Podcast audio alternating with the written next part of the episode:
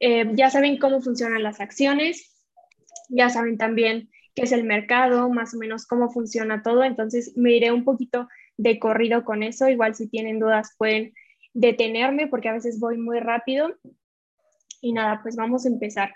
La verdad es que muchas de las personas que les van a enseñar o que les van a estar contando les van a decir que lo que tienen que hacer es comprar barato y vender caro. Y pues es algo obvio, ¿no? Si compramos barato y vendemos caro, pues tenemos un margen que vamos a ganar.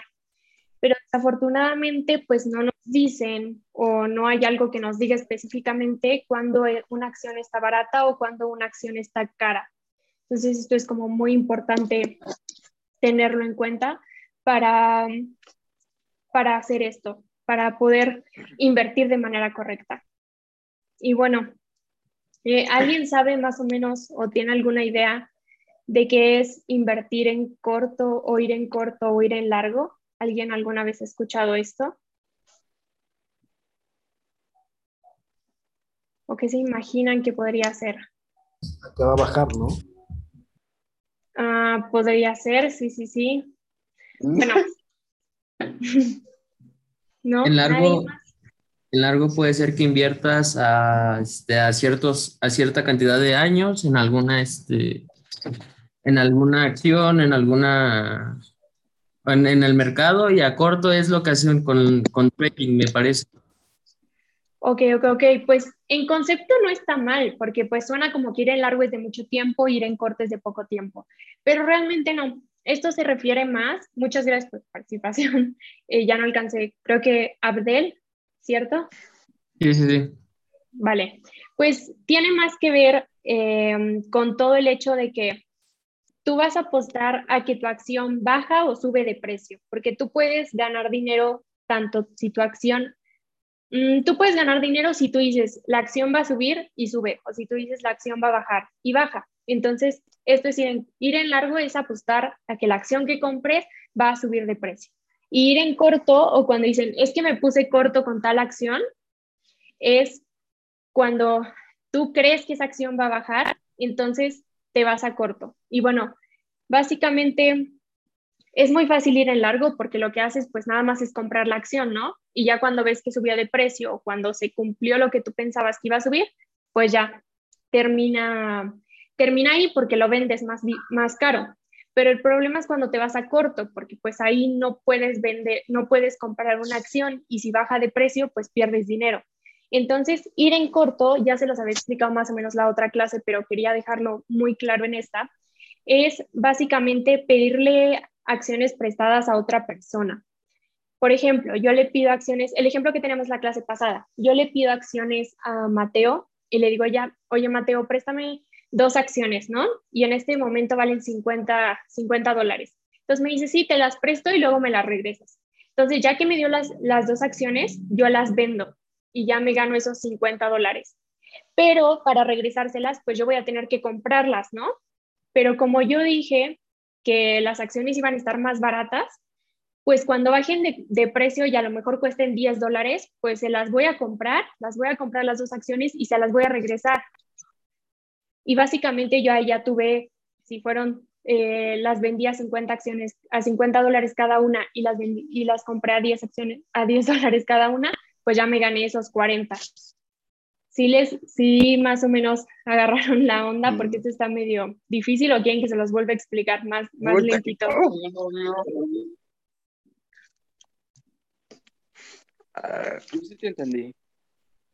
Sí, todos los demás también pónganme ahí una reacción de manita arriba si sí.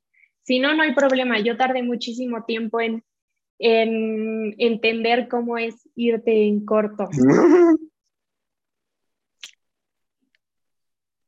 Selene, ¿tienes alguna duda o todo, todo bien hasta ahorita? Todo bien, la verdad que sí, sí, sí le entendí. O sea, cuando es largo es que es, eh, bueno, que sube y cuando es corto que baja, o sea, alcista o bajista, ¿no? ¿Es a lo que te refieres? Exacto. Cuando vas en corto, tú apuestas a que la acción va a subir de precio. Entonces, la compras eh, ahorita que según tú está barata y la vas a vender cuando suba de precio, ya ganaste esa diferencia. Ir en corto es cuando las vas a pedir prestadas. Entonces las pides prestadas y las vendes porque según tú están caras. Y ya cuando estén baratas, pues las compras para regresárselas a esa persona que te las está prestando. Entonces, básicamente eso es irte en corto, ir en largo. Y pues igual, como ya les expliqué, pues ir en largo es cuando ganas, cuando sube el precio, ir en corto es cuando eh, ganas cuando, ahí me equivoqué, es cuando baja el precio. Ahora, algo muy importante es que muchas personas, eh, y, entre esos, este, perdón, y entre esos, este, sí, Perla, ¿tienes alguna, alguna duda? Sí, una pregunta. Cuando, dime, dime. corto tipo aquí en México de que cómo se las puedo pedir prestadas a, algún amigo o así para ah, que pueda hacer el corto. Eh, no, no, no, realmente no tienes que pedírselas a alguien que conozcas. Ahí en los, eh, bueno, obviamente las acciones se compran por medio de brokers, no sé si eso ya lo sabían, lo vimos la clase pasada, pero bueno, en esas, este, en esos brokers tú puedes elegir ir en largo o ir en corto. Te dice cuántas acciones y todo. No tienes que pedirle a una persona que conozcas, si no sería muy difícil.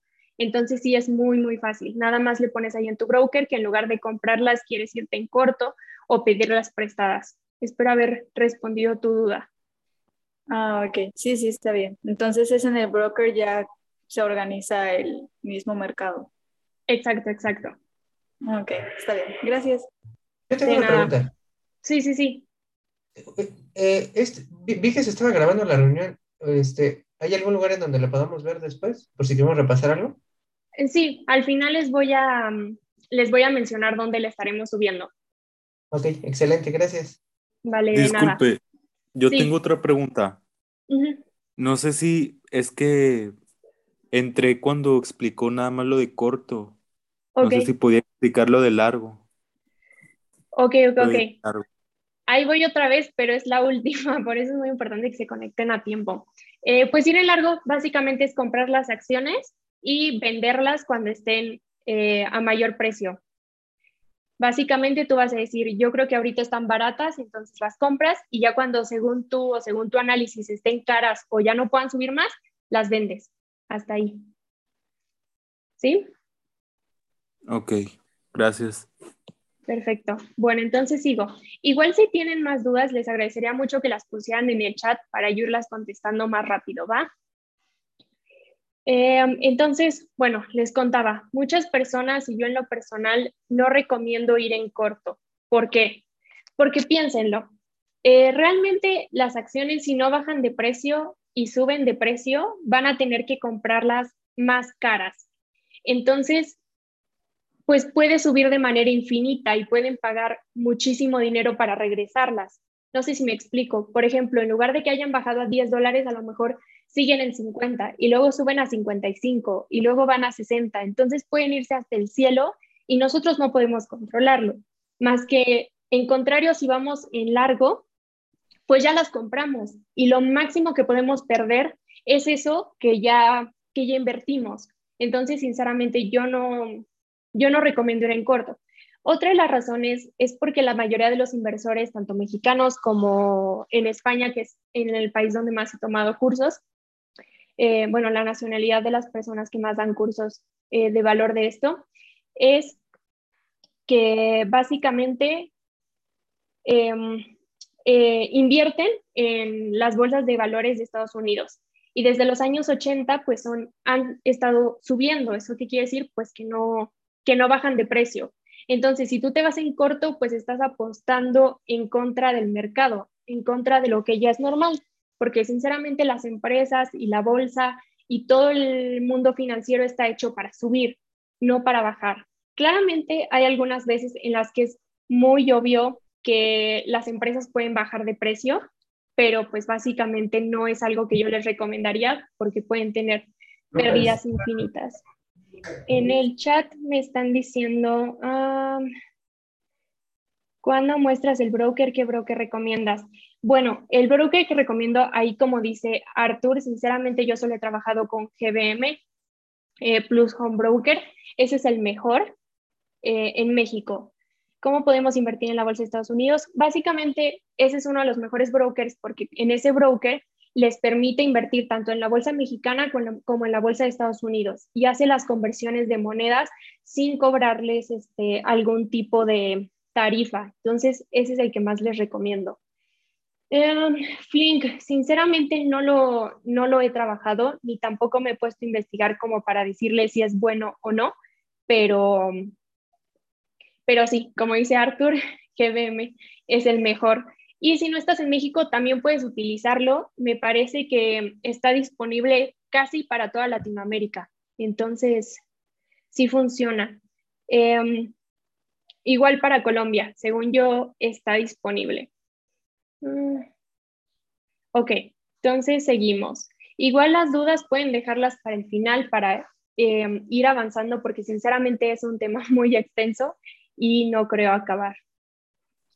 Eh, por otro lado, ok, vamos a hablar ahora de qué es un short squeeze. Como ya les dije, eh, las personas a veces se ponen en corto y esto también sucede con muchas instituciones. ¿Y cuando lo hacen? Pues principalmente cuando son empresas que ya van para afuera. Por ejemplo, Blockbuster. Yo creo que muchísimos nos hubiéramos puesto en cortos ahí porque era pues muy claro que iba a desaparecer esa empresa. Sin embargo, eh, sin embargo, eh, también es muy importante tener en cuenta que hay empresas, bueno, que hay manipulaciones de mercado, ¿no? Las personas obviamente con más poder adquisitivo pues pueden hacer que el mercado cambie de una manera muy repentina. Entonces, eso es lo que pasa en, en el short squeeze de GameStop. ¿Alguien ha escuchado o escuchó qué es lo que pasó con GameStop? Eh, me parece que por enero. Cuéntanos, cuéntanos, ¿qué pasó? Lo que sé es que se, eh, ¿cómo se llama? Un grupo de, como, que estaba en contra del mercado, se puso a comprar muchas acciones de GameStop y empezaron a subir mucho el, el, precio de la acción, ¿no? Pero realmente solo fue una, una burbuja, ¿no? Y lo único que querían era como hackear el, el sistema financiero, o sea, como de alguna manera darle una bofetada, ¿no? Algo así. Les voy a explicar. Pues básicamente muchas empresas y muchas instituciones grandes estaban diciendo, pues GameStop ya va para afuera, o sea, está cayendo mucho el precio, ya no le vemos futuro. Entonces muchos se pusieron en corto.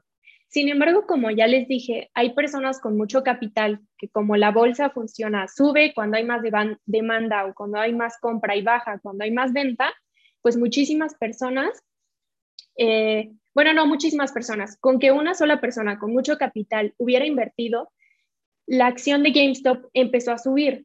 Entonces, ¿qué hicieron todas esas personas que estaban en corto? Pues empezaron a comprar. ¿Para qué? Pues como ya les digo, como puede subir muchísimo, pueden tener pérdidas infinitas. Entonces, lo que hicieron fue comprar esas acciones para devolverlas porque se habían puesto en corto. ¿Y eso qué hizo? Que se compraran muchas acciones y que la acción todavía subiera más de precio. Entonces, eso es un short squeeze. Cuando la acción empieza a subir y entonces todas las personas que estaban en corto empiezan a comprar por desesperación de que ven que va a subir. Entonces, pues ya, literalmente empieza a subir y eso es lo que, lo que pasa en un short squeeze. Y las personas que pues básicamente eh, digamos, por así decirlo, se encuentran en corto, las podemos encontrar como el porcentaje del short interest, que es el porcentaje de personas que tienen una, eh, una posición en corto en estas empresas. Y bueno, eh, también me gustaría mostrarles los gráficos. Como alguien dijo ahí, ya vamos al grano. Y sé que tal vez parece que no voy al grano, pero en serio, este es un tema muy extenso y si ustedes no saben qué es operar en corto y qué es operar en largo y qué es un short squeeze, pues les puede, les puede pasar como a todas estas personas. Entonces, pues un gráfico de velas es como el que vemos aquí atrásito. De seguro ya lo han visto muchas veces y es no más que dos velas, ¿no? Y Muchas personas elegimos el gráfico de velas en comparación de otros porque nos da una visión más completa de lo que ocurre en el día a día o tan solo en una vez de cotización. Les voy a compartir aquí. Ah, listo, Webull. Aquí, bueno, esta es una aplicación en la cual me gusta muchísimo porque Webull em, te ayuda a visualizar todo. Entonces, básicamente aquí podemos ver los diferentes gráficos que hay, ¿no? Tenemos uno que es el también algo común, que es el de línea, pero si se dan cuenta, pues nada más es una línea que sigue el precio, ¿no? No muy, no te da muchos datos. Esta que pues es lo mismo, nada más que coloreada hacia abajo. Tenemos las velas. Tenemos este otro tipo de velas que es básicamente lo mismo. Tenemos este que nos marca un poquito la media, cuando baja y cuando sube el precio. Este que me parece que son las barras, que sí nos dice muchas cosas, pero sinceramente yo las veo algo más complicadas y pues sinceramente hay muchísimos más. Pero los que a mí me gustan son las velas, porque nos dicen muchísima información. Ya les diré qué información es la que nos dicen. Bueno, básicamente hay dos velas. ¿Por qué creen que sean unas de color verde y otras de color rojo? ¿Qué creen que signifique eso? Verde es porque cuando sube. cuando baja. Unas son alcistas y otras son bajistas. Bueno. Exacto. Como ustedes lo acaban de decir, eh, algunas son alcistas y otras son bajistas. Pero básicamente las dos tienen algo en común y es que la parte de arriba, que les voy a enseñar, es un máximo, lo máximo a lo que llega el precio, mientras que en la parte de abajo es lo mínimo a lo que va a llegar el precio. ¿Ok? Son estos puntitos de estas rayitas que vemos, ay, perdón, que vemos aquí abajo, ¿sí?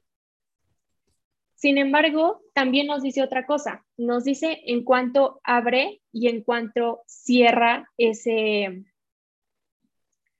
nos dice en cuánto abre y en cuánto cierra el, mercado, ¿no? Entonces, si este es alcista, ¿cuál, ¿cuál creen que sea? ¿Aquí abre o aquí cierra el mercado? ¿Cuál creen que sea? ¿Dónde creen que abra? ¿En dos dólares o en cinco dólares? Ahora en dos. En dos dólares, ¿no? Exactamente, abren dos dólares, porque la parte de arriba es en la que cierra, cierra en cinco, entonces por eso es alcista, porque sube. Y en la roja, ¿en cuál creen que sea que abre? ¿En cinco o en dos dólares? Cinco. En cinco, ¿no? Exactamente, abre en cinco dólares, porque cierra en dos y ahí tenemos ya la pérdida. Aquí lo que les dije, cierra, abre. Y bueno, ahora vamos a aprender un poco sobre operación. Stop loss. Bueno, eh, muchas personas eh, cuando, cuando empiezan a invertir ignoran esta parte por completo.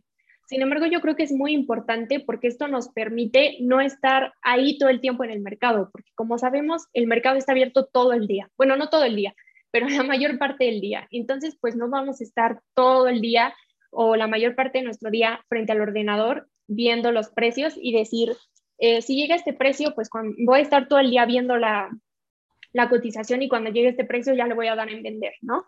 Pues obviamente no podemos hacer eso porque pues es muy cansado y es poco, pues poco rentable, sinceramente. Entonces lo que hacemos es aplicar stop loss, take profits y stop wins. El take loss es básicamente em, poner una orden de venta debajo de algún precio. Por ejemplo, yo le digo al broker, compré, no sé, Tesla en 100 dólares, pero cuando llegue a 80 dólares, quiero que lo vendas, porque ya no quiero, ya no perdería, ya no estoy dispuesta a perder más dinero. Eso en caso de que no se cumpla mi, mi predicción de que va a subir de precio. Por otro lado, tenemos el take profit, que es lo contrario es cuando Tesla, yo lo compré a 100 y cuando Tesla llegue a 150 me lo vas a vender. Ya, eso es lo que yo quiero ganar, ¿no? Después de ahí ya me voy a, voy a estar más tranquila. Entonces, básicamente, eso es el stop loss y el take profit. Por otro lado, tenemos el stop win, que está por encima del precio de compra, o sea, ya llevamos algo de ganancia, pero está por debajo del, del actual. Esto generalmente se hace cuando hay una subida muy repentina y estamos muy nerviosos y decimos, ok, ya gané, pero quiero ganar a lo mejor un poco más. Entonces vamos escalando el stop win para que en el momento en el que empiece una bajada, que ya no estamos considerando en, nuestra, en nuestro plan, en nuestra predicción, pues que lo venda, pero ya aseguramos algún tipo de beneficio. Me gustaría ver en el chat hasta hasta ahorita si tienen alguna duda sobre este tema. Ya al final voy a contestar todas las que quieran, si nos da tiempo. Una pregunta, ¿el stop win se puede programar igual en el broker? ¿Como a cierto porcentaje? También lo puedes programar. Gracias. Vale. Ah, ¿Son alertas que puedes programar? Sí. Y no son alertas, son órdenes. O sea, es como de que el stop loss es cuando llegue este precio lo vas a vender y lo vende. No, ni siquiera, bueno, o sea, sí nos alerta, pero ya hace la acción. Y eso nos permite pues tener más libertad y no tener que estar ahí todo el día. Entonces voy a seguir porque sinceramente... Serían como, perdón, sí, serían como indicadores que nos ayudan a, ver eso. no. así como indicadores. Son más como, ¿cómo te explicaré? Como órdenes, como ya no estoy dispuesta a perder más si no se cumple, entonces vendo. Es como para que lo que tú harías, pero para que no estés ahí todo el tiempo en el mercado. Los indicadores son los que te van a avisar si el precio de la acción va a subir o va a bajar. Bueno, voy a continuar porque, sí, sí, perdón, voy a continuar porque sinceramente son muchísimos temas entonces, exactamente, Omar, son órdenes en automático. bueno, ahora sí vamos a empezar con el análisis técnico. Todo lo anterior era algo importantísimo que debían saber porque mucha gente no lo sabe. Imagínense, mucha gente ni siquiera sabe que existe esto y ya se pone a invertir en bolsa. Entonces es por eso que muchísima gente cae en estafas y también muchísima gente cae en brokers que solamente buscan estafarlos. Entonces, bueno, el análisis técnico. Para analizar una empresa vamos a analizar dos cosas. Uno va a ser el análisis técnico, que es analizar la forma que genera el precio de la acción. Como ven, el precio va subiendo y bajando, entonces forma una, pues una forma y esa es la que analizamos aquí en el análisis técnico. Sin embargo, hay otro que se llama análisis fundamental, en el cual analizamos los números de la empresa, cuánto vende, eh, cuánto crecimiento tiene, si tiene deudas, si tiene más pasivos que activos, etc. Entonces vamos a empezar por el análisis técnico. Para empezar son los canales. Y estos son básicamente líneas que el precio está respetando. Son líneas que nosotros podemos trazar. Entonces hay dos líneas, una por arriba y una por abajo. El precio va a rebotar en estas dos líneas y las podemos trazar porque nos vamos a dar cuenta que el precio nunca las va a cruzar, va a llegar a ellas y va a rebotar. Claramente en algún momento puede em, eliminarse los canales porque pues el mercado casi no, em, casi no se mantiene lateral. Sin embargo, el problema de esto es que no hay una forma correcta de dibujarlas.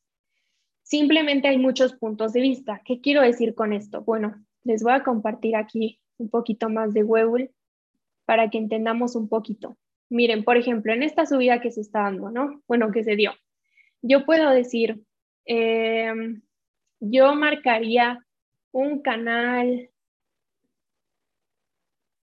yo marcaría un canal de aquí como así, ¿ok?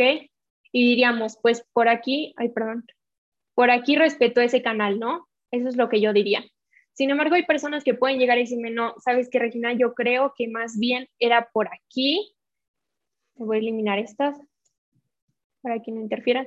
digan, yo creo que más bien era un canal que no estaba tan, em, tan, ¿cómo decirlo? Tan acostado y yo creo que estaba más vertical. Entonces yo empezaría por aquí y creo que va a respetar este, ¿no? Y entonces en ese punto, pues ya no respetó el canal que yo había pensado antes es por eso que los canales no son como muy, como que no solo se deberían basar en eso, ¿no?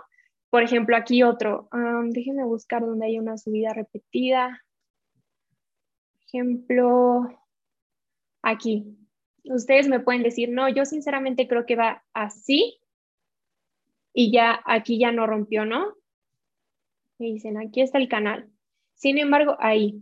Y esta pues fue una falsa rotura pero tú me puedes decir, no, yo creo que más bien estaba aquí y rebotó adentro, ¿no? No hubo una falsa rotura. Entonces yo creo que eso es algo, miren, este incluso se puede venir para acá y algunas personas pueden trazarlo así, algunas personas pueden decir, ¿sabes qué? Yo creo que más bien va aquí. Entonces, como muchos traders lo harían diferente, muchos eh, invertirían diferente y ya no se seguiría esa tendencia de que rebotara entre esos canales.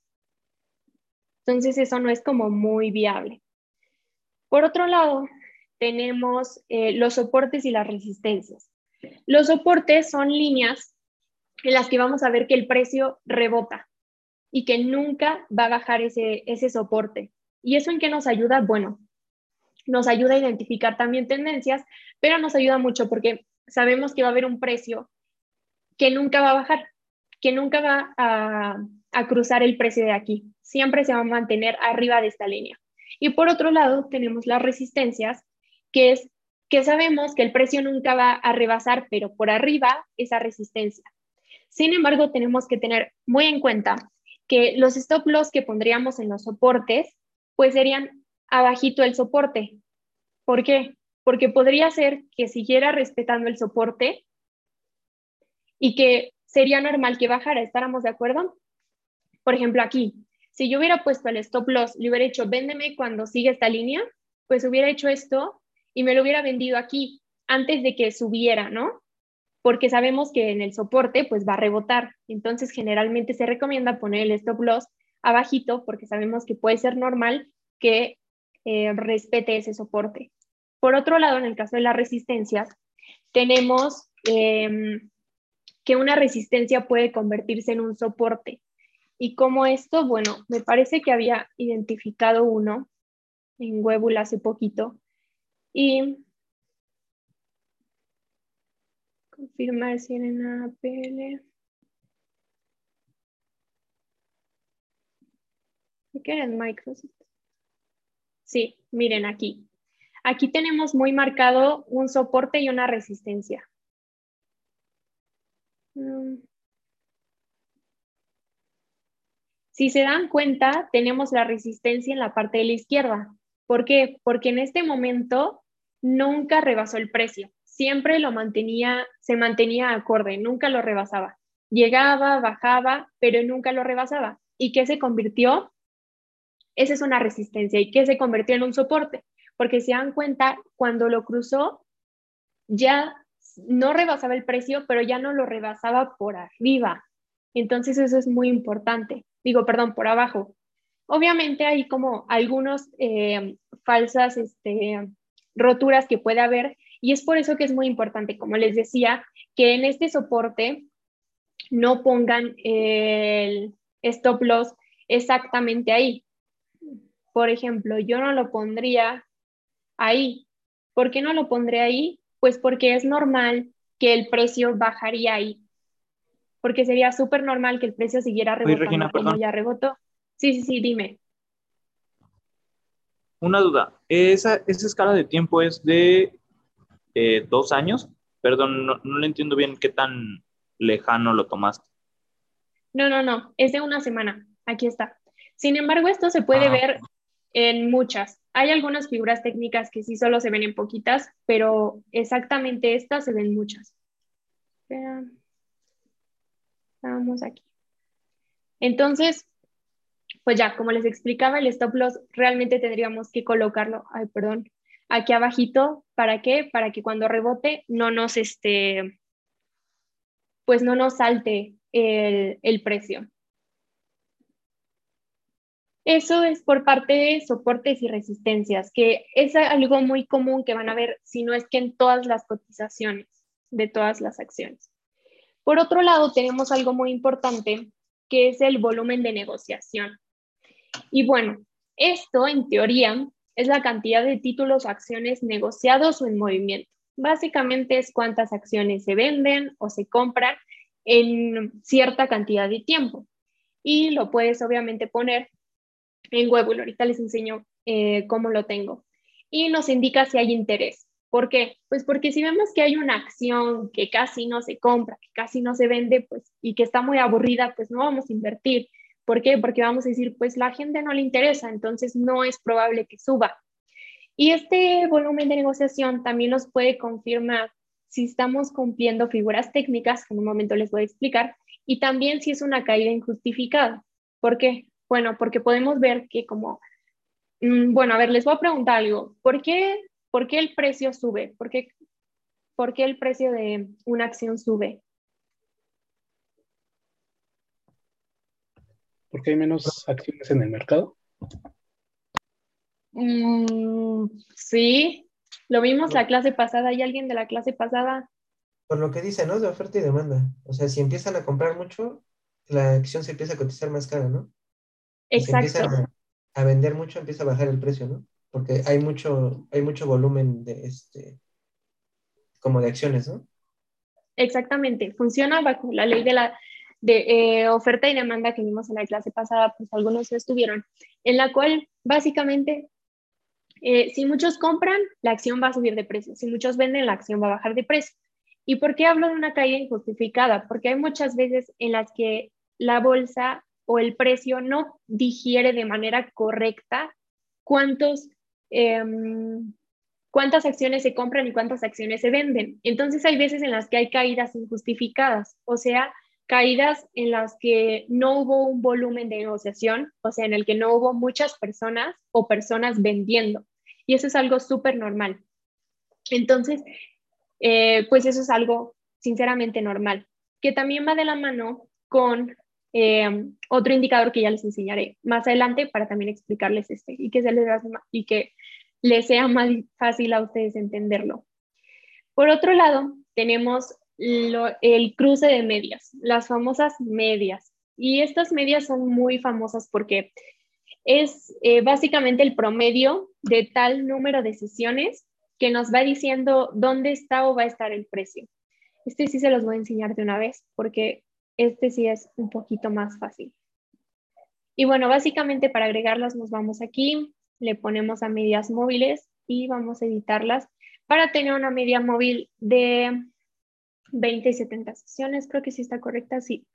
Entonces, si se dan cuenta, voy a eliminar esto, son las líneas eh, moradas y la línea naranja. Esas son las medias móviles. Sin embargo, como tenemos, em, sin embargo, como tenemos em, diferentes líneas, se puede decir que en este momento el, tienen un 75% de efectividad si las hacemos de la siguiente manera. En este momento puede ser que crucen. Si se dan cuenta, aquí estuvo a punto de cruzar, ¿no? esta, esta media, a punto de cruzar. Me parece que aquí me pone de qué color, bueno, no sé de qué color sea, pero em, supongo que, no, no, no, la de color naranja es la de 70 sesiones y la de color eh, moradito es de 20 sesiones. ¿Qué es lo que pasa? Cuando la, por así decirlo, cuando la media de menos sesiones, que este caso sería la morada, supera o está por encima de las demás sesiones, o sea, que está por encima de la naranja, es un periodo alcista. Esto se cumple en un 75%. Si se dan cuenta, aquí se está cumpliendo, porque miren, venía por acá, estuvo a punto de cruzarse y cuando se cruce, ¿qué debió de haber pasado? Debió de haber bajado, ¿no? Pero como no se cruzó, miren, siguió subiendo, siguió subiendo, siguió subiendo, siguió subiendo, siguió subiendo. Y esto es lo que pasa generalmente con las medias, que casi siempre se cumplen. Entonces, lo que hacen muchos traders es cuando ven que van a cruzar, como por ejemplo aquí, muchos debieron de haber entrado, porque si dieron cuenta estuvo a punto de cruzarse. Entonces, si se hubiera cruzado y la de más sesiones se hubiera puesto encima de la de menos sesiones, ¿qué creen que hubiera pasado? ¿Que hubiera subido o que hubiera bajado? Bajado. En efecto, hubiera bajado de precio. Entonces, si dieron cuenta, a lo mejor aquí algunos eh, compraron, como se dan cuenta, compraron, pero nunca se hizo el cruce. Entonces, como la de menos sesiones, o sea, la morada siguió arriba, miren aquí está de 20 sesiones, aquí nos aparece, em, siguió arriba, pues siguió en un periodo alcista. Y les vuelvo a repetir, esto se cumple en un 75%. Disculpe. Sí, sí, sí. ¿Qué son las sesiones? Básicamente, el número de sesiones es el promedio de cuánto estuvo el precio después de tantas horas. ¿Me explico? Ah, ok. O sea, como en tanto tiempo, ¿qué, tan, qué tanto varió el precio de la acción? Exacto, como en promedio. Ya más adelante eh, les explicaré cómo pueden hacer para entenderle un poquito más. Sinceramente, ahorita me estoy yendo muy rápido y no estoy siendo tan específica. son muchísimas cosas las que tengo que explicar, pero eh, al final les, les comentaré dónde pueden dejar todas sus dudas. Y bueno, para seguir, eh, tenemos dos indicadores que, son, que fueron hechos por Wells Wilder, que es conocido como el padre de los indicadores técnicos y básicamente hace dos. El RSI, que es la fuerza de sobrecompra o sobreventa de empresas, eh, como lo que les decía, que no las digiere. Entonces, cuando hay una sobrecompra, baja el precio y cuando hay una sobreventa, sube el precio. Por otro lado, tenemos el ATR, que es el que mide la volatilidad del mercado. Antes de los años 80 se pensaba que la volatilidad era constante y pues ya sabemos que no, que se da por ciclos y que algunas veces es más y que algunas veces es menos. Sin embargo, esto es algo que lo voy a dejar para después porque es algo más complicado y que me va a llevar más tiempo. Ah, y bueno, vamos a empezar con los patrones técnicos y les voy a explicar uno de mis favoritos y los favoritos, bueno, de uno de los favoritos de mi mentor, que es el cap and handle. ¿Y por qué es uno de los favoritos? Bueno, es uno de los favoritos porque se cumple en el 80%. De cada 10 veces, el 80% se cumple, o sea que el 80% gana dinero. Entonces, Básicamente en este tenemos, como les dice su nombre, una taza, una cup, una taza y un handle, que es como em, la asa donde agarras la taza. Entonces, básicamente ahí tenemos esa fórmula, esa forma que lo que hace es explotar el precio para arriba. Y bueno, aquí hay un ejemplo, si se dan cuenta, se forma una, un cap and handle Sinceramente, no se ven tan bonitos como el de la imagen, porque pues en la vida real y en la bolsa es más difícil que se cumpla. Pero si se dan cuenta, se cumple porque tiene aquí una resistencia que llega a un máximo y está formando la tasa. Y aunque aquí sube, nunca toca, si se dan cuenta, nunca toca la resistencia. Y sigue, sigue, sigue hasta que la toca. Y genera aquí el handle. ¿Y qué pasó? Pues que subió. Este fue con la empresa TIGR. Y pues, ¿qué pasó? Que subió muchísimo, como se dan cuenta, y fue un rendimiento del 400% en dos semanas. Algo muy importante por decirles es que sinceramente estos son casos extraños. Con un cap handle yo creo que puedes hacerte entre un 20 y un, 80, y un 45% de rentabilidad cada vez. Pero como se dan cuenta, hay algunas veces en las que super explota, como esta vez que, ganamos, que ganó un 400% mi mentor. ¿Y por qué les digo esto? Bueno, porque sinceramente, a mi gusto y de lo que he aprendido, de todas las figuras técnicas que he aprendido, es la mejor. Y yo creo que esta es una de las más fáciles de operar. Y bueno, les voy a explicar un poquito cómo se opera. La forma en la que entra, en la que debes entrar, es aquí. ¿Por qué? Porque ya te diste cuenta que ya se formó la taza, el asa, y que está a punto de explotar. ¿Y dónde debería de estar el stop loss para que si no se cumple no pierdas mucho? Exactamente por debajo del soporte del handle. Por ejemplo, acá. Voy a hacer un ejemplo rápido. Aquí, ¿dónde debería de haber estado su soporte? Por acá. Porque si se dan cuenta, no es perfecto. Todavía bajó un poquito. Y si yo hubiera invertido aquí y hubiera puesto el, stop loss luego, luego, debajo de la resistencia, me lo hubiera botado. Ya se dan cuenta porque bajó un poquito. Entonces, lo mejor es ponerlo un poco abajo del handle, porque así no se botó y subió muchísimo. Entonces, esa es una de las figuras técnicas que más este, deberían practicar y que más deberían conocer. Miren, incluso me acabo de dar cuenta que aquí sí se dan si, se fijan, tiene aquí el RCI, que es el que ya vimos, que es lo de sobrecompra o sobreventa. Entonces, ¿qué pasó aquí? Hubo una sobre qué. Si está superando, em, si está superando hacia arriba. Sobrecompra. Exactamente. Entonces hubo una sobrecompra. En todo esto hubo una sobrecompra. Y como no lo pudo digerir, ¿qué es lo que pasó? Pues bajó. ¿Se dan cuenta? Sí, sí, más o menos les queda o alguien tiene alguna duda. Bueno, creo que, creo que todos les quedó claro. El siguiente es eh, las cajas de Darvas. Y ese es uno de mis favoritos porque les voy a explicar más o menos rápido la historia. Y es que Nicolás Darvas eh, no era un inversor, él era un bailarín. Y él era un bailarín que le gustaba invertir en bolsa, pero pues eh, él bailaba a los principios de los años del siglo XX. Entonces, pues claramente a principios de ese siglo pues no había computadoras, no podías tener como 24/7 eh, em, la cotización y saber por dónde iban los precios y todo. Entonces, él básicamente, como tenía que viajar por todo el mundo porque era bailarín, pues hizo este, digamos que esta figura técnica. Y él lo que hacía era dividir eh, la cotización en cajas, como pueden ver aquí. Entonces, las dividía en cajas y para él era muy importante tener en cuenta lo que les voy a compartir acá. Ah, parece que lo teníamos.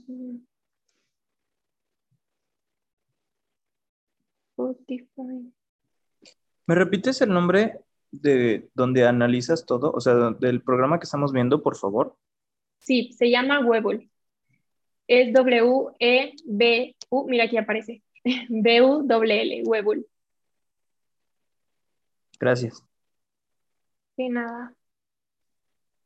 Creo que era aquí también en Microsoft. Mira, aquí aparece el nombrecito en lo que carga. Bueno, como les decía, de nada, de nada. Como les decía, eh, Nicolás Darvas lo que hacía era dividir en cajas. Por ejemplo, aquí les voy a hacer un pequeño ejemplo. Lo que él hubiera hecho aquí hubiera sido eh, dibujar una caja. Básicamente hubiera dicho, mira, aquí hay una caja. Y como salió y como terminó esa caja, va a hacer otra caja aquí. Y luego, cuando brincó de esta caja, llegó a otra caja aquí. Espero que más o menos me vayan agarrando la onda. Aquí exactamente. Y luego de esta caja, pues brincó a otra caja que está aquí arriba. Y básicamente, bueno, un poquito más abajo. Aquí. Y bueno, ¿qué pudo haber pasado después de aquí, no? Pues claramente la acción se fue hacia arriba, porque eso es lo que puede pasar, ¿no? Ese es el escenario más optimista, por así decirlo, que se vaya hacia arriba. Sin embargo, ¿qué otra cosa podría ser, podría ser el precio? Aparte de subir. ¿Qué creen que puede Bajar. En efecto, si no sube, baja. Y se pasaría a una caja por debajo de la caja anterior. Si se dan cuenta, lo que él propone es que en cada caja va a rebotar, va a rebotar el precio. ¿Sí? Por ejemplo, aquí, este es el ejemplo más claro, ¿no? Lo toca, pero nunca lo rebasa. Y luego va arriba y luego baja y vuelve a tocar y nunca lo rebasa, hasta que por fin rebasa la caja. Y muchos me dicen, bueno, ¿y cómo pueden eh, invertir en esta figura técnica? Y básicamente lo mejor es invertir aquí. ¿Por qué? Porque en esta esquinita de aquí vas a apostar a que va a ir a la caja de arriba y no a la de abajo. O sea que va a subir de, va a subir de precio y no bajar. ¿Y dónde pondríamos el stop loss? Pues básicamente el stop loss iría aquí, por debajo de, de la caja. ¿Alguien tiene alguna idea de por qué no lo pongo en esta base de la caja? ¿O alguien se imagina por qué no lo pongo aquí, sino más abajo? Porque puede que a veces porque puede que a veces toque la caja y, este, y no, no pase de ese nivel, o sea, que se vuelva a subir. Exactamente, como aquí. Imagínense que yo hubiera invertido aquí. ¿Qué hubiera pasado si hubiera puesto el, el stop loss aquí? Bueno, no, no es tan buen ejemplo. Creo que acá, acá. Ah, vamos a cambiar este como si lo hubiera hecho aquí. Y este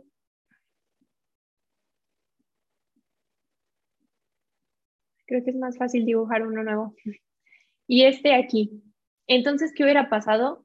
Pues básicamente, si yo hubiera puesto mi stop loss aquí, abajito de la caja, posiblemente cuando este bajara, me hubiera soltado el stop loss y hubiera perdido. ¿Por qué? Porque es normal que baje. Si se dan cuenta, baja, pero vuelve a subir. Entonces es súper normal. Y si se dan cuenta, la parte superior de la caja, ¿qué, ¿qué podríamos decir que es? ¿Un soporte o una resistencia? ¿Qué opinan ustedes? Resistencia. Soporte. Ah, no, soporte. No, sí, resistencia. Soporte. Sí, resistencia. Porque recuerden que el soporte es el que está por abajo, resistencia es la que está arriba. Entonces, la parte de arriba sería la resistencia y la parte de abajo sería el soporte. ¿Ok?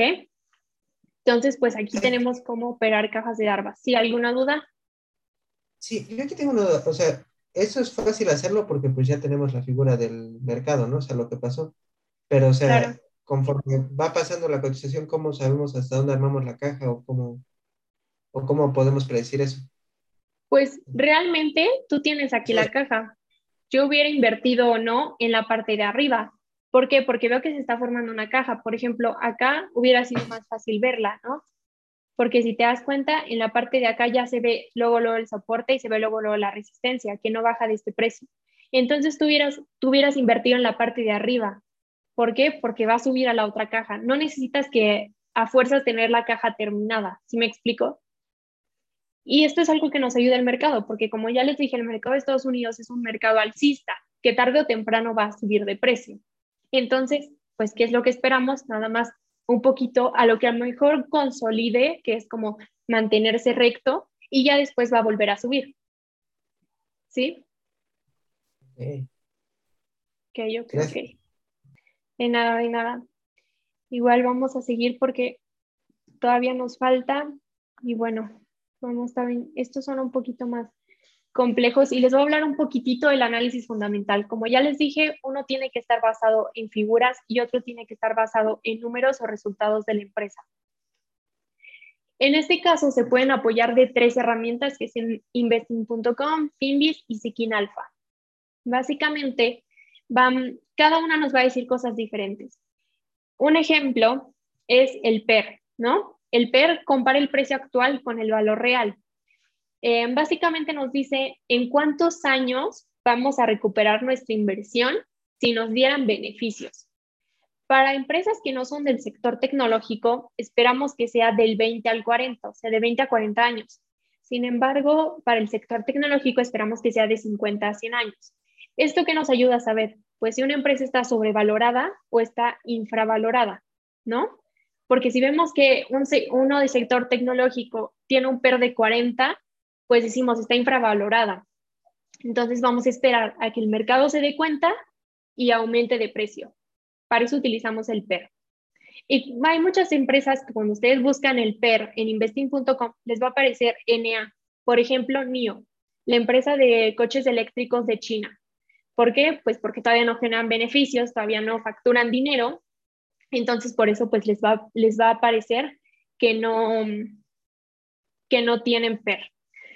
Y bueno, esto es una de las muchas cosas que se pueden analizar claramente en el análisis, em, en el análisis fundamental, también algunas cosas que en el análisis técnico no tocamos, pero bueno, para los que eh, son de la comunidad cerrada de Rich Mind, saben que nuestras sesiones pues son máximo de una hora, porque a veces em, tantos conceptos y tantas cosas nuevas abruman. Entonces, pues los queremos invitar a que, eh, como ya saben, nos pueden seguir en, en Instagram, estamos como RM Community, también pueden escribirnos si tienen alguna duda, pueden escribirme a mí personalmente. Y también, bueno, recordarles que pueden entrar a la, a la comunidad cerrada, que básicamente son tomar clases los miércoles de este tipo de temas.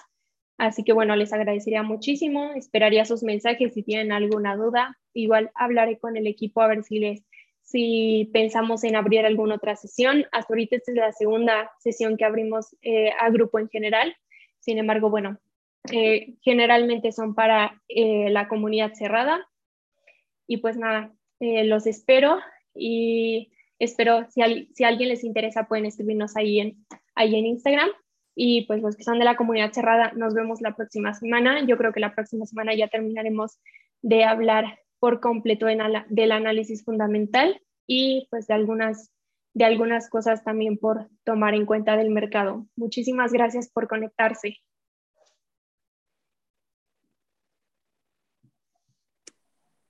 No, gracias a todos ustedes.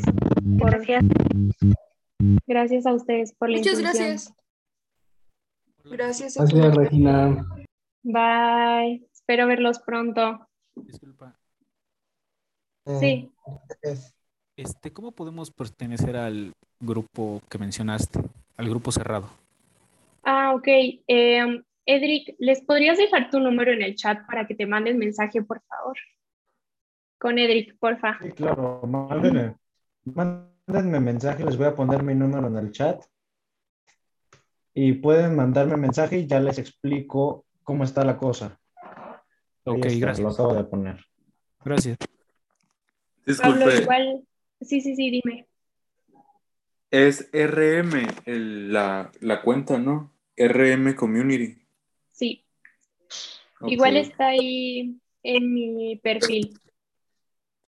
¿Quieres te la comparto? Si todavía no la encuentras.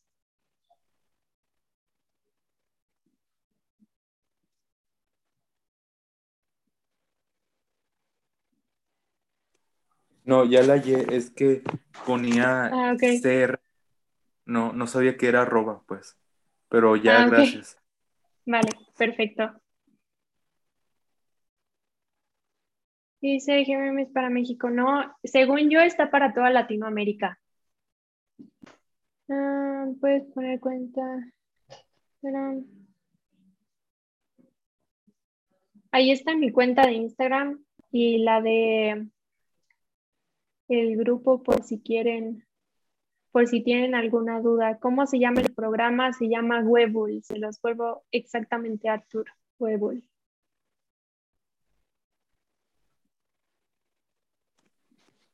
Ok, entonces muchas gracias. Bye. No, gracias a ti. El grupo en donde lo busco, em, ¿a cuál grupo te refieres? Si es el grupo de... si es el grupo cerrado, puedes escribirnos en Instagram o al número de Edric para, para que entres. Y si es al grupo de Instagram, ese es el usuario. Igual ahí en mi perfil está está el link.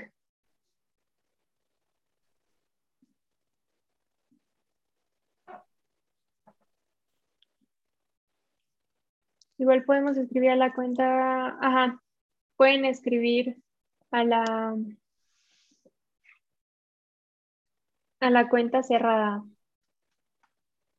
Bueno, no, de preferencia escriban a la cuenta abierta, porque en la cuenta cerrada es más, es casi no, no tenemos mucho contacto por DM.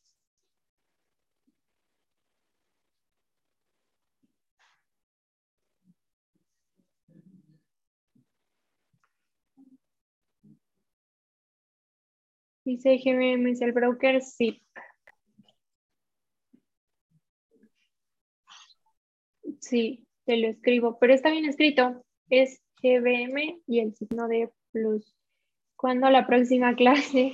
Eh, um, Paul, si estás en el grupo cerrado, es el, es el próximo miércoles en la liga de las clases en las que estamos acostumbrados, no en esta liga.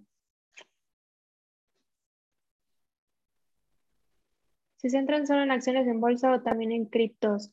Eh, por el momento me parece que vamos a buscar a especialistas en criptos, pero eh, eh, por el momento, sinceramente, yo eh, solo estoy especializada en acciones. Igual me preguntaron por Forex y sinceramente no tengo en lo personal eh, conocimiento sobre Forex. Entonces, no. Dice, en una sesión podrías analizar una acción o sector desde cero. No lo sé, suena interesante. Creo que tiene algún costo entrar al grupo cerrado. sí, Muchas gracias por todo, que tengan bonito día, nos estamos viendo pronto. Claro, José, también esperamos verte pronto. Igual los demás si tienen alguna duda por el chat y si no sería todo.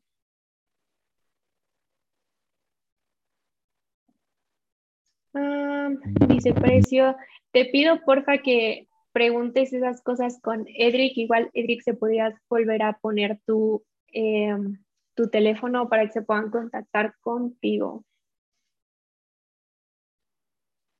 Sí, mándenme mensaje y ya les comento todo lo que eh, pues conlleva ser parte de la sesión de la, del grupo cerrado de la comunidad, además de pues ya todos los requisitos, etcétera.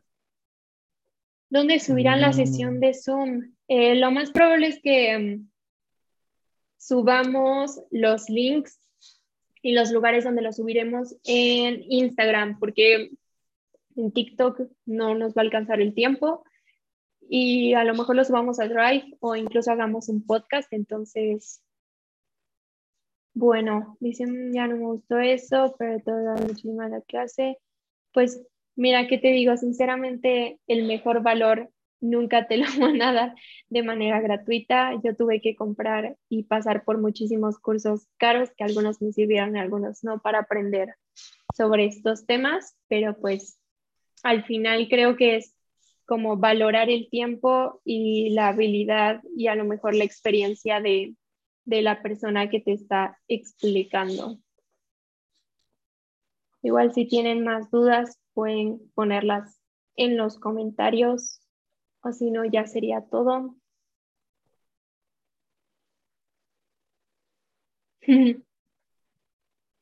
Exactamente, Artur. Bueno, pues si ya no tienen más dudas, eh, vamos a cerrar la sesión. Eh, muchas gracias y esperamos, eh, esperamos verlos pronto.